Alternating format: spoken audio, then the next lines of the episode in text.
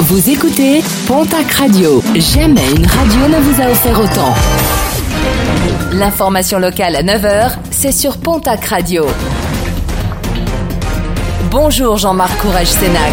Très belle matinée. Neuf mois de prison avec sursis, décision du tribunal de Pau qui jugeait un jeune étudiant gabonais installé dans la cité paloise alors qu'il faisait l'objet d'un contrôle judiciaire strict qui lui interdisait tout contact avec sa victime suite à une affaire de violence conjugale. Il avait continué à contacter son ex et pas qu'un peu, pas moins de 85 fois. La maison d'arrêt de Tarbes, toujours dernière de la classe, alors qu'elle est prévue pour accueillir 68 détenus, elle en accueille actuellement 138, une densité carcérale de 203%, la plus élevée de France, une surpopulation dénoncée par les syndicats de surveillants qui réclament des moyens humains supplémentaires.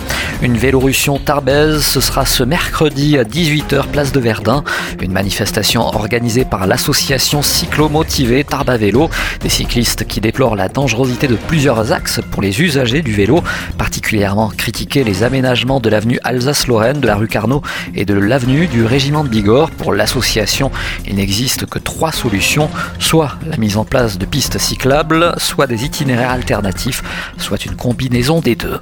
À l'approche des fêtes de fin d'année, le site Euralis Montfort de Maubourguet recrute pour satisfaire la demande de la clientèle. Pas moins de 120 postes sont encore à pourvoir.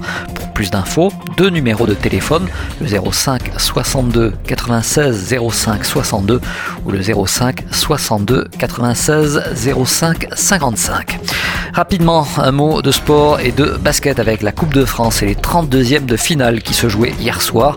victoire de l'élan Bernet sur l'équipe de Tours sur le score de 64 à 80. Et puis en rugby, une nouvelle tête à la section paloise avec l'arrivée du troisième ligne Jordan Joseph. Le jeune joueur de 21 ans est prêté à la section jusqu'à la fin de la saison par le Racing 92. Jordan Joseph avait été sacré champion du monde des moins de 20 ans alors qu'il était coaché par Sébastien Piccoroni, l'actuel manager des Verts et Blancs.